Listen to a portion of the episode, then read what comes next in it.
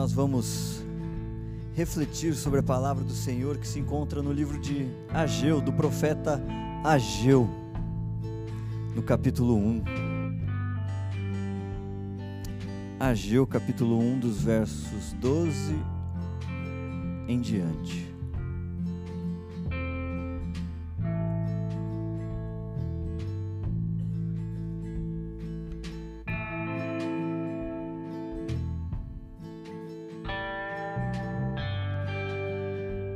Ageu 1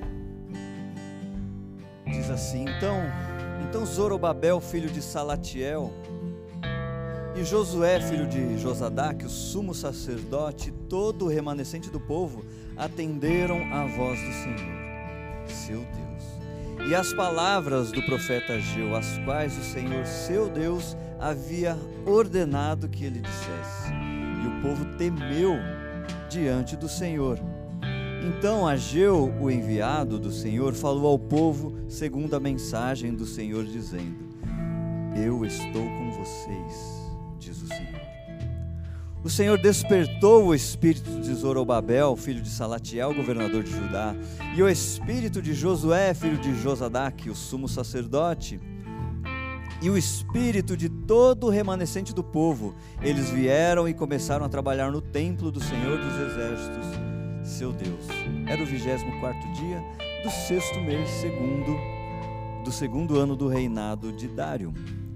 Palavra de Deus para o povo de Deus. Irmãos, a fé, e nós já falamos isso e temos falado, que a fé deve estar enraizada no reino, naquele reino que não se vê com os nossos olhos naturais, não é verdade? Pelos, pelos olhos da fé, nós podemos ver como Deus já vê. E nós temos aprendido isso durante esse mês. E quando compreendemos a importância do mover profético para a igreja do Senhor, começamos a despertar, começamos a abrir os nossos olhos espirituais para enxergar como Deus enxerga.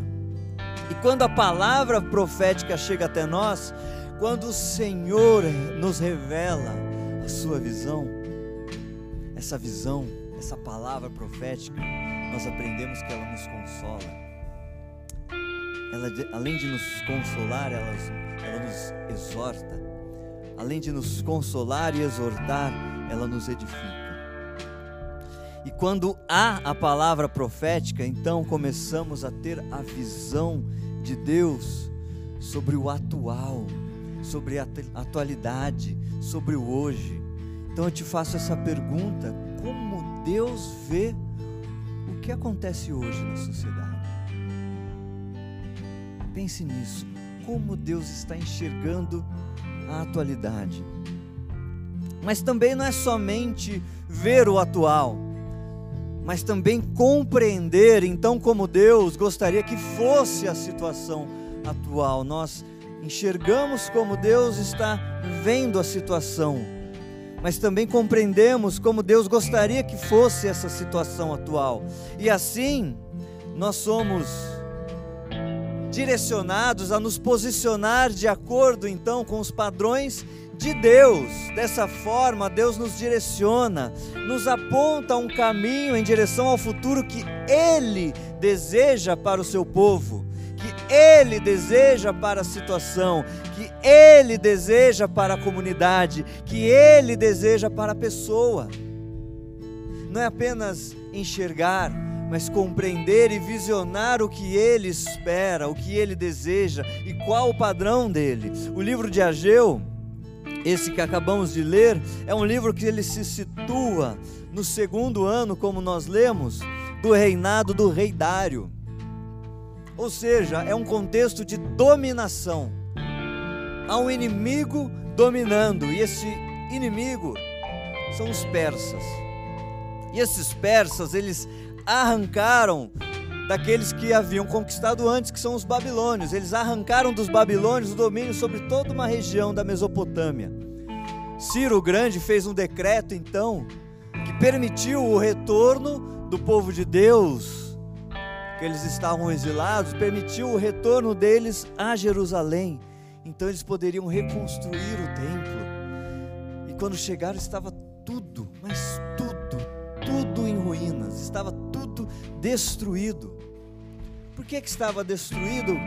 Pense, quando o Império Babilônico assumiu o controle da região mesopotâmica, Nabucodonosor queria, esse, queria expandir esse império. Não queria ficar apenas naquela região, ele, ele queria chegar até o Egito. E quem que estava no meio da briga entre Egito e Babilônia? Quem que estava ali? Judá. Estava bem no meio, uma rota estratégica. E Judá, por ser um aliado dos egípcios que resistiam aos persas, Judá foi sucessivamente deportada para o cativeiro. Jerusalém foi destruída. Jerusalém foi triturada. Essa forma de dominação anterior aos persas, que é a dominação dos babilônios, a dominação babilônica, tinha uma característica que era justamente essa: destruir demolir, a demolição de todo, inclusive de todo e qualquer fio de esperança do povo. Então o Senhor fala através do profeta Ageu no segundo ano do rei Dário. O rei Dário subiu ao trono do, no lugar do rei Cambises, que era filho justamente desse Ciro o Grande. Percebe o contexto histórico? A Babilônia conquistando, dominando. Vem os persas com Ciro Grande, arranca o domínio da Babilônia, os persas dominam. Ciro Grande vem e fala: vocês podem voltar, vão para a sua, para a sua cidade, voltem para lá, reconstrua. E justamente o povo persa era um povo que era conhecido por ser um povo restaurador de cultos, uma dominação, porém que restaurava cultos, restaurava os templos dos povos que eles iam conquistando. E aparentemente isso era muito bom. Aparentemente estava tudo bem. Poxa, que bom, nós podemos reconstruir o templo. Nós podemos reconstruir a nossa cidade, podemos reconstruir Jerusalém, então está tudo bem. Tudo voltará a ser normal de novo povo exclamava, talvez, via destruição, mas podemos voltar juntos a reconstruir. Aparentemente, tudo estava bem. Só que no meio disso, ecoa-se a voz profética. O profeta Ageu é usado por Deus para que o povo compreendesse o que estava acontecendo realmente aos olhos de Deus. A dominação persa era um tipo era um tipo inovador de dominação para esse período, para a época. Era um projeto de dominação, uma dominação que eles queriam, uma dominação internacional, que atuava principalmente pela ordem cultural dos povos dominados. E quando a dominação e a sub, subjugação é pela cultura, ela torna-se uma dominação sutil mas ela é extremamente devastadora nos pilares, dos fundamentos da sociedade. Ideias, ideologias são implementadas sem que elas sejam verdadeiramente percebidas. Lembre-se que o dominador, o inimigo, o dominador sempre buscará afastar o povo do Deus verdadeiro. E nesse caso dessa dominação cultural, novos ídolos são implantados sem que eles tenham a aparência de ídolos. Novas necessidades são colocadas sem que se percebam essas necessidades no dia a dia. Novos pensamentos é uma infiltração que se dá pouco a pouco, inclusive na própria espiritualidade, na própria religiosidade do povo de Deus. Novas ideias de espiritualidade como tentativa de atualizar o povo, adequar ao novo que se está vivendo, algo como nós nós permitimos, nós povo dominador, nós permitimos que vocês façam muitas coisas. Mas nós vamos pedir algo em troca. Nós não mexemos, ó, repare, vocês podem reconstruir e nós não mexemos com os seus templos. Mas lembre-se, as suas vidas são nossas. E o que vocês fazem dentro do templo também tem limites. As suas terras, quando nós precisarmos, também são nossas. Vamos lembrar que Judá estava em uma posição extremamente estratégica para se chegar ao Egito. E quando nós não, conseguir, não conseguimos, não temos essa visão da forma que Deus enxerga tudo que acontece à nossa volta, quando isso acontece, nós nos acabamos nos afastando realmente de Deus e nós muitas vezes não nos percebemos disso. Quando, fal quando falta a visão de Deus, nos afastamos de Deus. Quando não temos a visão de Deus, nos afastamos de Deus. Ageu, no capítulo 1, verso 2, diz: Assim diz o Senhor dos Exércitos. Este povo diz: Ainda não chegou o tempo, ainda não chegou o tempo em que a casa do Senhor deve ser reconstruída. Olha como fica claro que o povo se afastou das, de Deus, porque ele não tem mais interesse pelas coisas de Deus. Não é agora que a gente tem que se dedicar às coisas de Deus. Não, não, vamos fazer outras coisas mais importantes. Reconstruir o templo, não.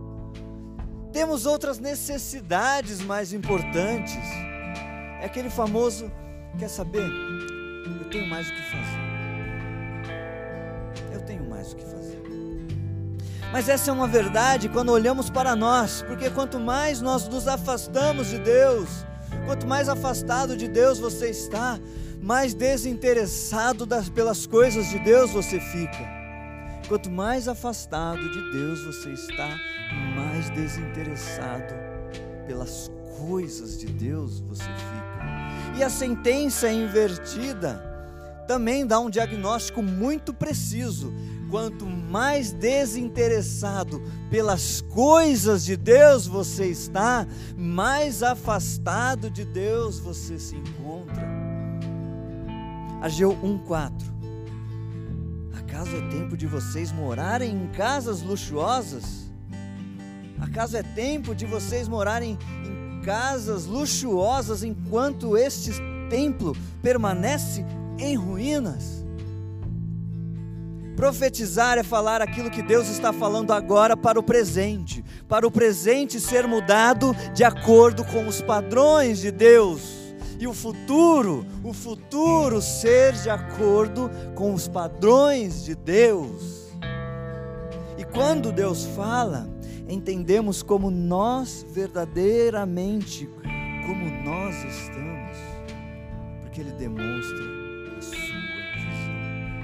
e a sua visão é a visão da verdade. Ageus 1:5. Considerem considerem o que tem acontecido com vocês. É Deus falando como Ele vê toda a situação do povo. Ele começa a demonstrar como Ele está vendo, Ele começa a demonstrar a sua visão. Vocês semearam muito e colheram pouco. Comem, mas isso não chega para matar a fome. Bebem, mas isso não dá para ficar satisfeito. Põe roupa, mas ninguém se aquece. O que recebe salário recebe-os para colocá-lo numa sacola furada. Considerem, povo de Deus, considerem o que tem acontecido com vocês. Ageu 2, 14b. Assim é toda a obra das suas mãos. Assim Olha Deus mostrando o que Ele vê, assim é toda a obra das suas mãos e o que Ele oferece, tudo é impuro. Deus mostra de uma forma clara como Ele vê o povo. Deus está comunicando a sua visão ao seu povo. No verso 15 ao 17, agora, considerem tudo, considerem tudo o que aconteceu desde aquele dia. Antes de vocês terem começado a colocar pedra sobre pedra no templo do Senhor, antes daquele tempo alguém vinha ao monte de trigo esperando encontrar 20 medidas e havia somente 10. Vinha ao lagar para tirar 50 medidas, havia somente 20. Eu os feri com queimaduras, com ferrugem, com granizo em tudo o que vocês fizeram e Deus então demonstra a sua vontade. Olha como ele mostra qual que é a vontade dele. Ele mostra o seu desejo. Mas não houve entre vocês quem voltasse para mim. Diz o Senhor. O desejo do Senhor é: volte para mim. Volte para mim. Volte para mim. E nessa situação, com o retorno as casas deles, o povo de Deus estava eufórico, estava feliz e não percebeu do que realmente estava acontecendo. Eles até começaram, como lemos, a reconstruir o templo. Eles até começaram a se dedicar à obra do Senhor. Mas tinha coisa mais urgente para eles fazerem. Eles precisaram correr atrás para construir as suas casas. E agora, agora nesse momento da vida deles, eles poderiam ter casas luxuosas vamos construir as nossas casas. Então é melhor construir logo a casa. Os nossos dominadores, eles são tão bons para nós. Os nossos inimigos, eles são bons. Veja, uma dominação que faz com que nem se perceba mais que o inimigo é inimigo. Ele é inimigo. Vamos construir a casa, porque é mais urgente. Puxa, agora eu posso ter uma carreira de sucesso. Puxa, eu vou então, não, melhor, vou, eu vou retomar a minha carreira, afinal, eu sou muito bom, eu sou muito bom com cerâmica. Então o que eu vou fazer? Eu vou criar o meu perfil no Insta e eu vou lançar um curso de cerâmica. Afinal, minha casa, ela precisa ter um acabamento que é top. Eu preciso correr atrás dessas coisas. Eu posso agora. Eu sou livre. Afinal, meu dominador é muito bonzinho. E o povo, nessa euforia de correr atrás do que achavam que era importante, naquela situação toda, não consideravam a realidade, não percebiam que eles semeavam muito, mas colhiam pouco. Se Deus os alerta para considerar isso, é que eles não estavam alertos em relação a isso, eles não percebiam que trabalhavam muito salário que recebiam parece que era colocado numa sacola furada. Nem passava pela mão, já está faltando. A G19 diz: Vocês esperavam que fosse muito, mas o que veio fosse, foi pouco. E esse pouco, quando levaram para casa, eu dissipei com, com um sopro. Por quê? Porque o meu templo permanece em ruínas. Enquanto cada um de vocês corre por causa de sua própria casa. Precisamos enxergar o que Deus vê sobre nós hoje, agora, nesse momento de nossas vidas. Nós temos corrido atrás de quê? Nós temos nos interessado pelas coisas de Deus ou pelos confortos do mundo? O povo que se afasta de Deus se interessa mais pelas coisas de Deus. E quando o povo de Deus se afasta e se desinteressa pelas coisas de Deus, vê como o resultado é, é trágico. É trágico, Ageu 1, 10, 11. Nós vamos passear hoje por Ageu para compreender a profundidade do que acontecia.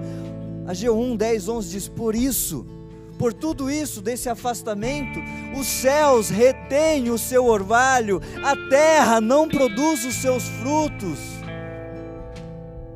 Fiz vir a seca sobre a terra e sobre os montes, sobre o cereal, sobre o vinho, sobre o azeite, sobre o que o solo produz, sobre as pessoas, sobre os animais e sobre todo o trabalho das mãos. Há uma relação entre o povo que busca a Deus Ele faz com que a terra produza. Nós estamos orando por chuva.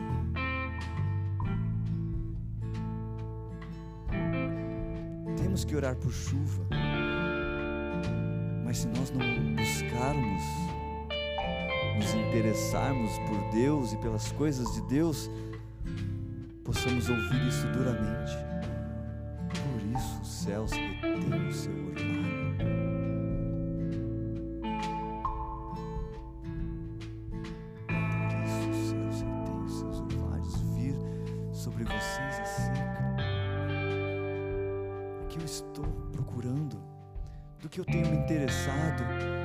Meus interesses. Por isso nós precisamos estar sensíveis. E os temas que temos buscado, igreja, compreenda que é o direcionamento do Senhor para nós enquanto igreja. Vamos estar sensíveis ao mover profético para compreender realmente como está a nossa situação atual. Precisamos perceber a ação do dominador sobre as nossas vidas, que é sim, ele é o inimigo que quer te ver longe de Deus, que quer ver a sua família longe de Deus. Podemos até achar que está tudo bem mas quem nos dá a clara visão de como tudo está mesmo, verdadeiramente está somente o nosso Senhor, o Senhor dos exércitos. Como está a nossa vida? E quando, e quando nós estamos sensíveis a esse mover profético, quando ouvimos a voz do Senhor e entendemos, nós respondemos, quando nós entendemos, nós respondemos nós respondemos à visão do Senhor, mas como podemos responder a essa visão? Como podemos responder à visão do Senhor? A palavra responde no final do verso 12: E o povo temeu diante do Senhor. E no verso 14, o Senhor despertou o espírito de Zorobabel, filho de Salatiel, governador de Judá, e o espírito despertou o espírito de Zorobabel, despertou o espírito de Josué, filho de Josadac, despertou o filho do e o espírito, despertou o espírito de todo aquele remanescente do povo. E eles vieram e começaram a trabalhar no templo do Senhor dos Exércitos, seu Deus. Então, a palavra diz que nós respondemos quando entendemos a visão do Senhor, compreendemos, nós respondemos ao Senhor primeiramente com temor, o temor do Senhor. O temor do Senhor é ter profunda reverência a Ele, e é uma característica, é fundamento daquele que ama o Senhor e o busca verdadeiramente. E o temor é possível quando nós nos arrependemos. O arrependimento de estarmos, sim, nós nos arrependemos porque estamos distantes de Deus. Nós nos arrependemos porque não estamos priorizando Deus. Nós nos arrependemos porque não estamos mais interessados pelas coisas de Deus. O arrependimento precisa produzir um temor santo em cada um de nós. E precisamos novamente nos render, precisamos nos render, precisamos de novo, novamente, nos render ao Senhor, precisamos novamente nos lançar aos pés do Senhor e clamar: Senhor, tu és, sim, tudo o que eu preciso, tu és suficiente na minha vida. Em Hebreus 12, 28 e 29 diz: Por isso, recebendo nós um reino inabalável, retenhamos a, a graça pela qual sirvamos a Deus de modo agradável com reverência e santo temor, porque o nosso Deus é fogo consumidor. Irmãos e irmãs, precisamos voltar a ter o temor do Senhor ler a palavra com temor, sabendo que é a palavra de Deus. Precisamos vir ao culto com temor do Senhor, sabendo que Ele está aqui e vai falar conosco. E nós respondemos então com temor, e não só com o temor, porque o temor também produz em nós o desejo pelo trabalho, pelo serviço. Respondemos com temor e com trabalho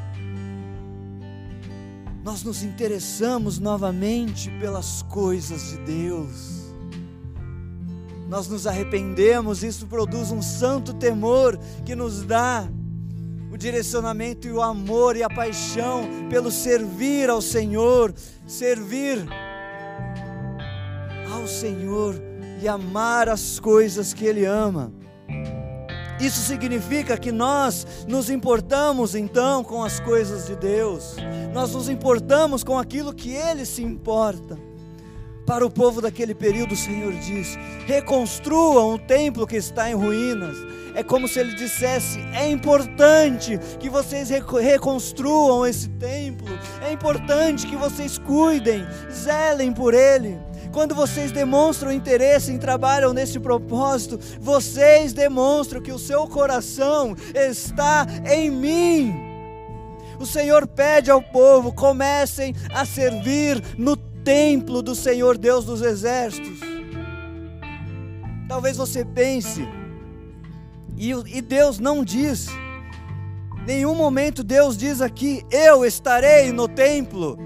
Não, ele não diz isso. Pelo contrário, no verso 13, Deus diz: Eu estou com vocês. Deus não diz ao povo: reconstrua o templo para que eu esteja, façam isso para que eu esteja. Ele diz: reconstruam o templo, porque eu estou com vocês. E porque eu estou com vocês, se importem com as coisas que eu me importo também. Quando estamos sensíveis ao mover profético do Senhor, nós nos lançamos ao serviço cristão com reverência e com temor. A pergunta que fica em nossa mente então é: a igreja é importante para o Senhor hoje? A igreja é importante, irmãos, para o Senhor hoje? Sim! Quem inaugurou a igreja? Se não Ele. Ele, a igreja, é o corpo de Cristo então, por estarmos sensíveis ao profético, nós respondemos com temor do Senhor e nos lançamos em servir no local que é importante para Deus. Qual local é importante para Deus, irmãos? A igreja. Por quê? Porque o Senhor diz. Porque eu devo servir na igreja? Porque o Senhor diz: Eu estou com vocês. Eu estou com vocês. E o que a gente ouve, pensa nas novas ideias. Irmãos, para que ir à igreja? Deus não está lá. Irmãos, para que isso? Você pode ficar em casa e está tudo bem.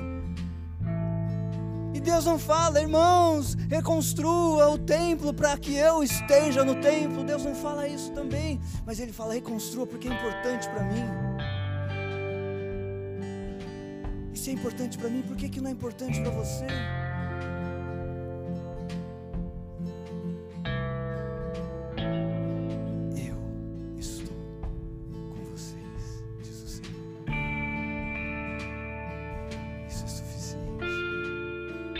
somente por saber. Olha isso. Olha o povo. Como produz temor real. E somente por saber que o Senhor estava com eles. Palavra diz, Ageu 1,14. O Senhor despertou o espírito de Zorobabel. Só por saber que estava com eles, o Senhor despertou o espírito de Josué. Só, só por saber que o Senhor estava com eles, o Senhor despertou o espírito de todo o remanescente do povo. Eles vieram e começaram a trabalhar no templo do Senhor dos Exércitos, seu Deus. O que isso nos indica? A presença do Senhor precisa nos despertar. A presença do Senhor precisa nos tirar do conformismo. A presença do Senhor precisa nos tirar do comodismo. Efésios 5,14 diz: Desperta, ó Tu que dormes, levanta-te dentre os mortos, e Cristo, e Cristo, então Cristo te iluminará. Cristo iluminará aqueles que despertarem. Cristo não iluminará aqueles que estão dormindo, aqueles que estão deitados. Por quê? Porque Deus não usa quem está dormindo. Quero te usar, o Senhor diz a você. Desperta, o Senhor diz a você. Levanta, o Senhor diz a, diz a você. Desperta e considere o que tem acontecido com a sua vida. Desperta e considera, veja como está a sua família. Desperte, considere como está a sua vida verdadeiramente. Desperta, considere como estão os seus projetos. Considere que você você não termina nada do que você começa. Desperta e veja como você como você faz coisas para ser aceito. Desperta e veja que você faz coisas, tantas coisas para ser amado. Desperta e faça alguma coisa. Desperta. Volte os seus olhos para Deus. Volte os seus olhos, porque eu estou com você. Desperta.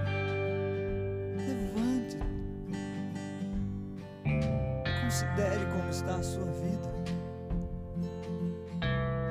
Considere como está a sua vida. Mas percebam que, que somos lançados a buscar o Senhor. Somos lançados a buscar aquilo que é importante para o Senhor, como serviço, como os dons. Mas é importante nós pontuarmos, é muito importante nós pontuarmos que em nenhum momento a Bíblia indica que devemos seguir pessoas, ou melhor, que devemos ficar indo atrás de pessoas para recebermos profecias com o intuito de saber o futuro, com o intuito de saber que roupa eu vou comprar, que carro eu devo comprar ou usar, para onde ir vou procurar o profeta X porque ele é muito poderoso, então eu preciso saber se eu preciso mudar de igreja. Não, a Bíblia não. Não indica que nós devemos ficar correndo e correndo atrás de profecias, viver em função de profecias, pressionar os profetas ungidos do Senhor a profetizar para a sua vida. Nós precisamos amar mais é o Senhor amar a Deus acima de todas as coisas, e nós temos, irmãos, nós temos a Bíblia como nossa orientação, nós temos o Espírito Santo que nos guia, ele nos guia em toda a verdade, a profecia, ela pode sim confirmar o que Deus está fazendo, falando conosco. Mas não podemos tratar a, a, profecia como uma superstição, uma forma espiritual de adivinhação atrás, vou atrás, vou atrás, aqui, ali, ali, ali. É responsabilidade de cada cristão que tem a Bíblia e tem o Espírito Santo. É responsabilidade de cada cristão descobrir, procurar em Deus a direção para as suas vidas, através da oração, através da disciplina espiritual. E por amarmos o Senhor primeiramente e acima de tudo, eu friso isso nós nos interessamos pelas coisas do Senhor. E a igreja que busca o Espírito Santo e mover profético, esse mover profético que vem do alto, ela se lança em amor ao Senhor e se interessa novamente por aquilo que Deus ama.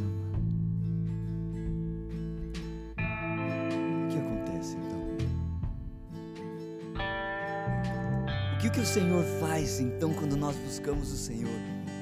E nos interessamos novamente pelas coisas de Deus? Verso 2, 23 diz: Naquele dia, diz o Senhor dos Exércitos, nesse dia que nós voltarmos a buscá-lo, tomarei você, Zorobabel, você que é meu servo, Pablo, você que é minha serva, Priscila, você meu servo, Lázaro, você, diz o Senhor, farei de você um anel de selar, porque eu o escolhi. Eu o escolhi, Rafael. Eu o escolhi, Alisson. Eu o escolhi, Heloísa. Eu o escolhi e farei de você um anel de selar Senhor nos confere autoridade, é verdade. Esse anel de selar é aquele anel que nós vemos em filmes que o, o rei sela, é usado para autenticar documentos. Como assim? E eu serei um selo? Esse, esse anel de selar é como se fosse hoje a, a assinatura. Como assim? Olha o que Deus diz ao seu servo: Eu farei de você a minha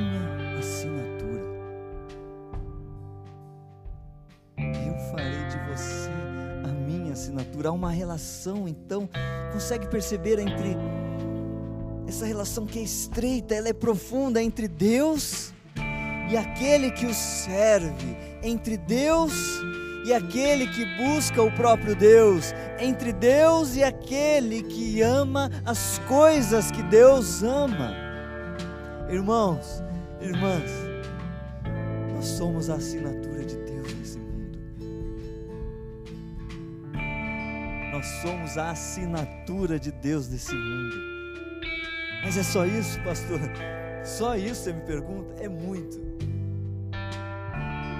Mas ele continua, verso 2, o finalzinho do verso do capítulo 2, verso 19, o finalzinho do, diz assim: Mas de hoje em diante eu abençoarei vocês. De hoje em diante, você assinatura, você que é minha assinatura, de hoje em diante eu vou te abençoar. Você que é minha assinatura, Deus diz a você: Eu vou te abençoar. O que isso significa, meu irmão, minha irmã? Creia. Eu não sei como você entrou aqui hoje, mas Deus diz: Há um novo amanhã para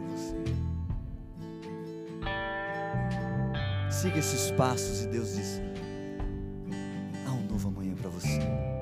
De hoje em diante, eu te abençoarei, diz o Senhor. De hoje em diante, tudo pode ser diferente na sua vida. De hoje em diante, de hoje em diante, você pode viver as bênçãos do Senhor. Deus quer que você compreenda, Deus quer que você considere o que tem acontecido na sua vida. Deus quer que você considere o que você tem buscado verdadeiramente na sua vida. Talvez você esteja passando por momentos difíceis na sua vida. E momentos que realmente podem ser difíceis, que podem estar difíceis. Mas quando nós compreendemos que estamos priorizando outras coisas ao invés do Senhor, quando nós compreendemos que a nossa prioridade estava em tentar resolver essas coisas difíceis, essa situação difícil, quando nós compreendemos, nós nos arrependemos. Buscamos nos arrepender, porque compreendemos que estamos longe. E quando nós nos arrependemos, nós buscamos novamente o Senhor. Tempo de nós buscarmos novamente o Senhor, mas buscar com temor e quando nós compreendemos, nos arrependemos e buscamos novamente o Senhor com temor, nós servimos ao Senhor. E quando nós nos arrependemos, buscamos o Senhor novamente com temor, servimos ao Senhor com temor. Olha o que ele diz para nós: ele diz assim: fiquem firmes, fiquem fortes. Ageu 2, 4, 4 e 5 diz: Agora o Senhor diz: Seja forte, Zorobabel, seja forte, Josué, filho de Josadaque, seja forte, Ailton, seja forte, Júlia, seja forte, povo de Deus, seja, seja forte, Igreja Batista Casa do Povo, e vocês, todo o povo da terra, Sejam fortes, diz o Senhor, e trabalhem, trabalhem, trabalhem, porque eu estou com vocês, diz o Senhor dos Exércitos. O Senhor diz: Eu estou com vocês, eu estou com vocês. Segundo a aliança que fiz com vocês quando saíram do Egito, o meu espírito, o Senhor diz, o meu espírito habita no meio de vocês. O Senhor diz: não tenha medo, não tenha medo, não tenha medo.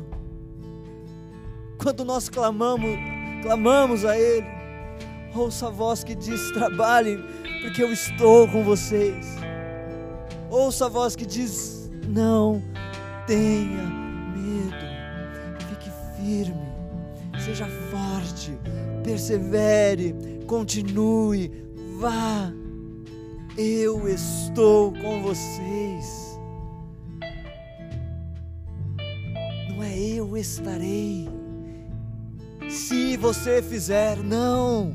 Continue, porque eu já estou com vocês. E às vezes temos momentos que parece que está tudo bem, parece que está caminhando tudo normal coisas na verdade não estão acontecendo de verdade. Sabe? Já aquela impressão, parece que está meio amarrado as coisas. Mas tá tudo bem, tá legal, tô indo, tô caminhando, tô trabalhando, tô aí de boa. Mas, tá, mas as coisas não vão, só estão caminhando. Parece que é apenas uma manutenção das aparências, para parecer que está tudo bem. O Senhor diz a você neste momento, agora, considere, considere tudo o que está acontecendo na sua vida. Você tem semeado e colhido pouco? Você tem investido em projetos e eles não vão para frente? Como? Considere como está a sua vida. Considere, considere como está o seu relacionamento, a sua busca ao Senhor. Considere, diz o Senhor. Considere. Considere qual tem sido a, a sua prioridade dia após dia na sua vida. Considere qual a prioridade.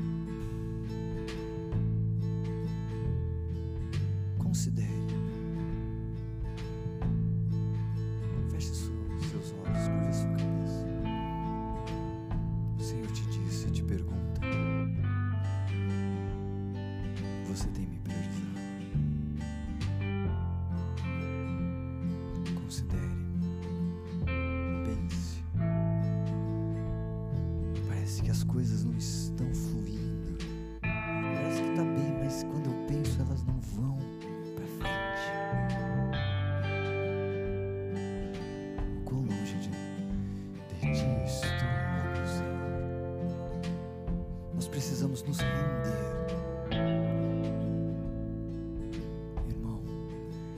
Renda-se novamente aos pés do Senhor. Lembre-se novamente que Ele é tudo o que você precisa.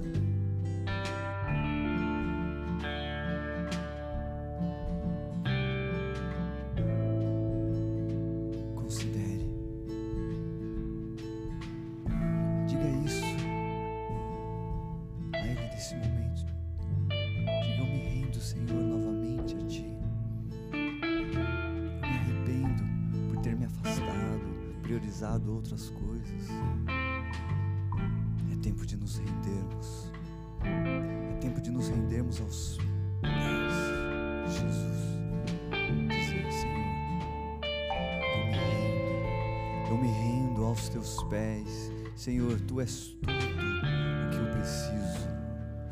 A minha, a minha prioridade está em ti. Senhor, eu me lanço então neste momento aos teus braços.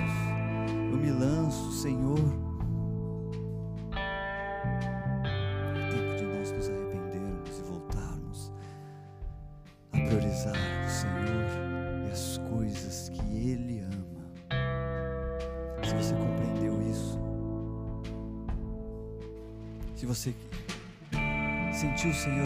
Seu coração que é necessário priorizá-lo novamente, eu te convido a entoar este, este louvor.